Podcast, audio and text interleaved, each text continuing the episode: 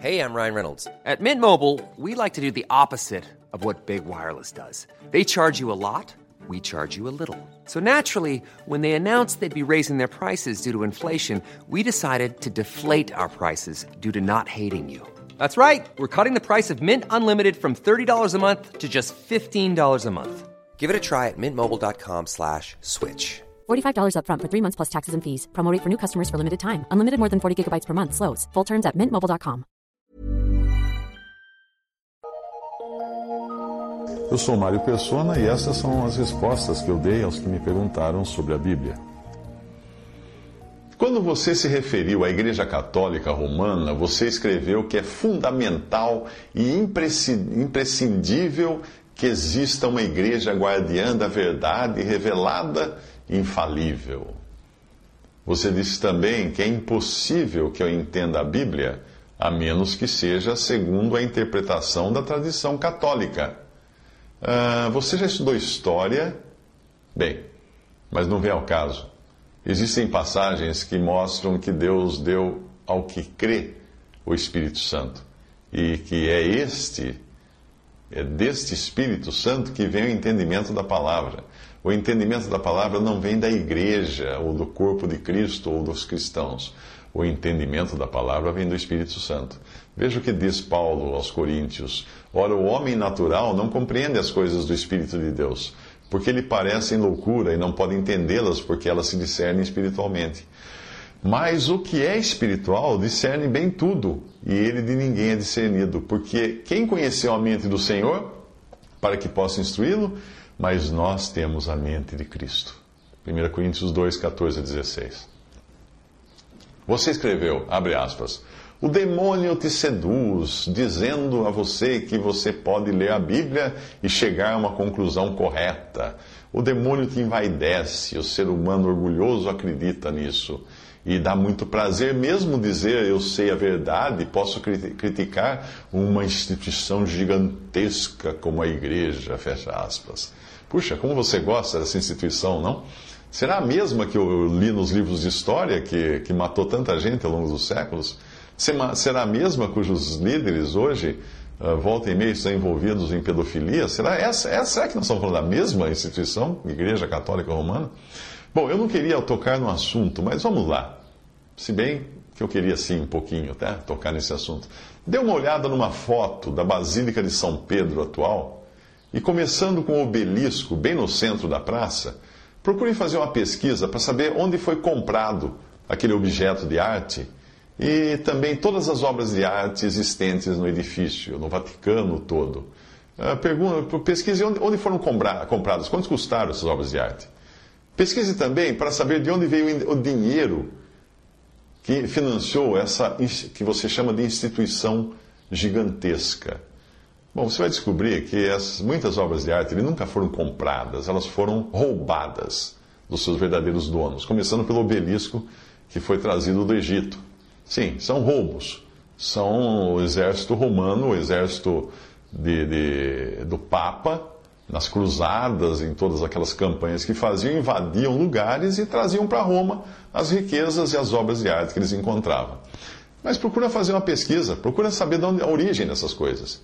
Uh, veja o que tem na, na Wikipedia falando do, do Papa Leão X. Diz o seguinte, abre aspas, a construção, isso da Basílica de São Pedro, começou em 1506 e terminou em 1626, sendo parcialmente erguida com dinheiro angariado pela venda de indulgências. Sabe o que é indulgência? Indulgências era, era o que prometiam os papas antigamente, que era perdoar os pecados desde que as pessoas pagassem uma taxa. Não é? Uh, você fala em corrupção, está lá, corrupção é antiga. Outra pesquisa interessante é das datas em que foram instituídos alguns dogmas da, do catolicismo romano, como dogma da infalibilidade papal. Hoje, vocês católicos acreditam que o Papa não erra, é infalível, né? em matéria de, de, de fé e doutrina. Uh, mas eu não vou seguir adiante nessa linha, porque não é por você ser católico ou não ser católico que você pode ser salvo ou vai estar perdido. Mas é pelo único, você só pode ser salvo pelo precioso sacrifício de Cristo. Não importa onde você esteja, se você é católico ou não. Você escreveu o seguinte, abre aspas, Estas coisas vos escrevi a vós, os que credes no nome do Filho de Deus, para que saibais que tendes a vida eterna e para que creiais no nome do Filho de Deus. E aí você disse que esse trecho é, é conhecido e chegamos aqui a um ponto capital, incorrendo no vício danoso da sola escritura protestante. Você não pode interpretar a Bíblia da maneira que você acha melhor. As pessoas podem chegar a conclusões desastrosas com isso. Fecha aspas, até aí o que você escreveu. Bom, eu não sou protestante. Pelo menos eu não pertenço a nenhuma denominação protestante. E se o senhor não disse, estas coisas vos escrevi, ou melhor, o apóstolo João não disse, estas coisas vos escrevi a vós, os que credes no nome do Filho de Deus, para que saibais que tendes a vida eterna? Então ele disse o quê? Ele disse o quê? O que ele quis dizer quando ele fala assim: Eu escrevi para vocês essas coisas para vocês saberem que vocês têm a vida eterna. Qual o outro significado que você daria a esta frase? Hum? Ou seja, você quis dizer por só a Escritura, só a palavra de Deus, né? É isso que você quis dizer. Que nós devemos, nós, nós, eu, eu seria acusado, como outros que você chama de protestantes, de seguirem só a Bíblia. Ora, vamos, vamos a uma passagem, Isaías 8,20.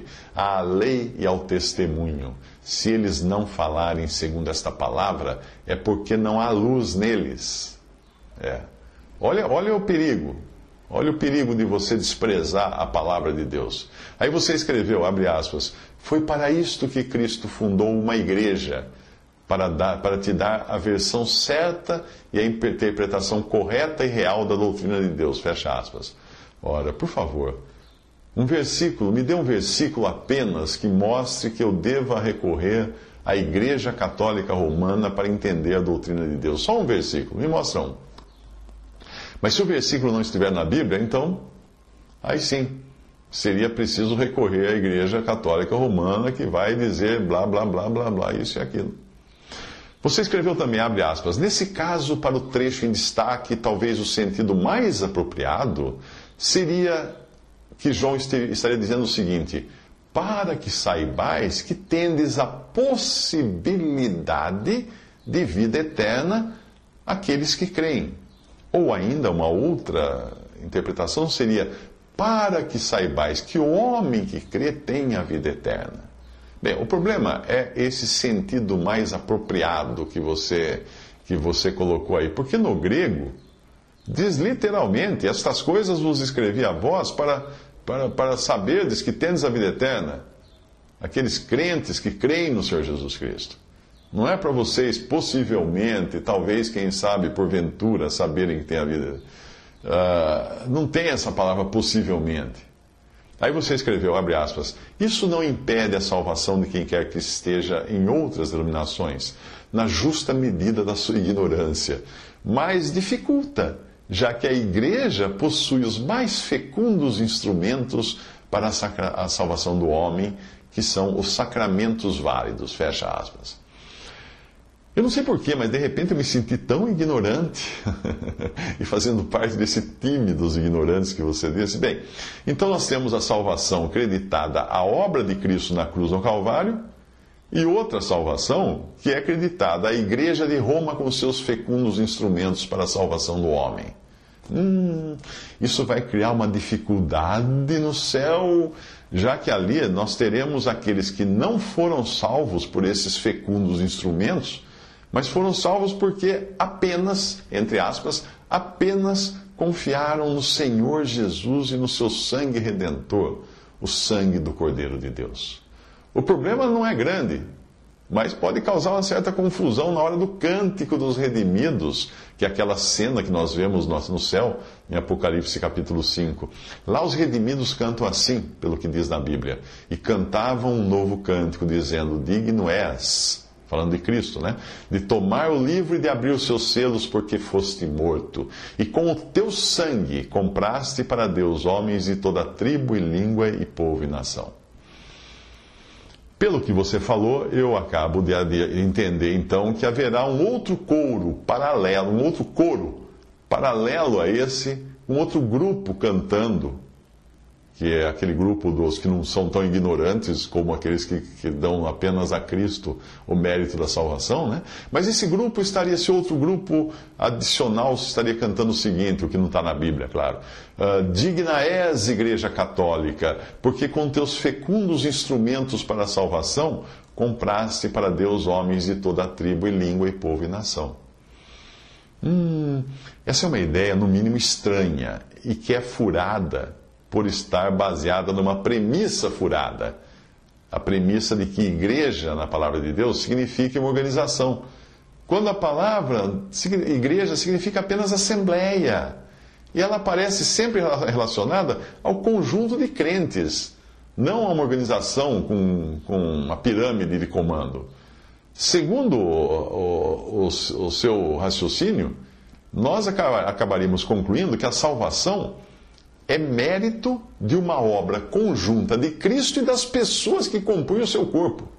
Compõem o seu corpo. Ou seja, é uma heresia. Você está dizendo que o Salvador é Cristo e mais as pessoas, mais os cristãos. Que cristãos? Os cristãos esses que, que formam a organização da, da Igreja Católica Romana. Isso é uma heresia. Você está colocando homens como salvadores. Quer saber? Oh, eu respeito você mas a sua crença não me atrai nem um pouco, por mais que você me convide a voltar para a Santa Mãe Igreja, de jeito nenhum. Eu não pude deixar de me lembrar de um irmão em Cristo que falava de Cristo e algumas pessoas e um pastor de uma determinada denominação começaram a tentar ganhar a cabeça das, dos que estavam ouvindo o Evangelho e aí passaram a desfiar um rosário de vantagens, dizendo que era uma determinada igreja, na verdade era a igreja adventista, e esse pastor dessa igreja dizia o seguinte: a nossa igreja fez isso, a nossa igreja tem aquilo, tem tantos mil templos espalhados pelo mundo, tem tantos milhões de adeptos, a nossa igreja tem tantas faculdades teológicas, tem, tem hospitais, tem barco hospital na Amazônia, a nossa igreja tem isso, tem aquilo, tem aquilo outro. Então, com tudo isso, ele tentava convencer aqueles que estavam ouvindo o evangelho desse outro irmão que está em comunhão somente ao nome do Senhor e aí esse pastor, todo orgulhoso, né, do alto das suas façanhas, uh, virou-se para esse irmão e amigo que estava simplesmente falando de Cristo para as pessoas e disse assim: Nós temos tudo isso. O que vocês têm? E aí esse irmão respondeu: Nada, nada além de Jesus. e aí teve uma garota que, foi que se converteu só de ouvir isso. É, é, nesse Jesus que eu também creio, é Ele que eu também tenho, só Jesus, eu não tenho outra coisa. Não tem essa imensa organização que você fala, não tem. Graças a Deus não tem. E, e, e Jesus, pelo jeito, não parece ser suficiente para você, não é?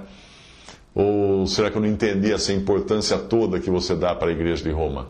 Afinal, a quem você poderá dizer que deve a sua salvação?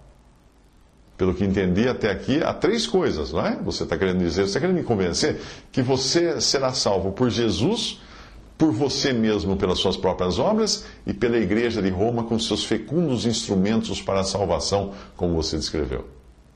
Então, quando você chegar no céu, a qual desses três você vai louvar por sua salvação? A Jesus, o Cordeiro, a você mesmo ou a igreja de Roma? Ou você vai louvar a todos? Você não acha um pouco de desprezo por aquele que morreu por você e que disse que ninguém vem ao Pai senão através de mim? Você não acha um desprezo medonho tentar acrescentar algo à obra que Cristo consumou na, na cruz do Calvário e, e que ele terminou dizendo assim: está consumado?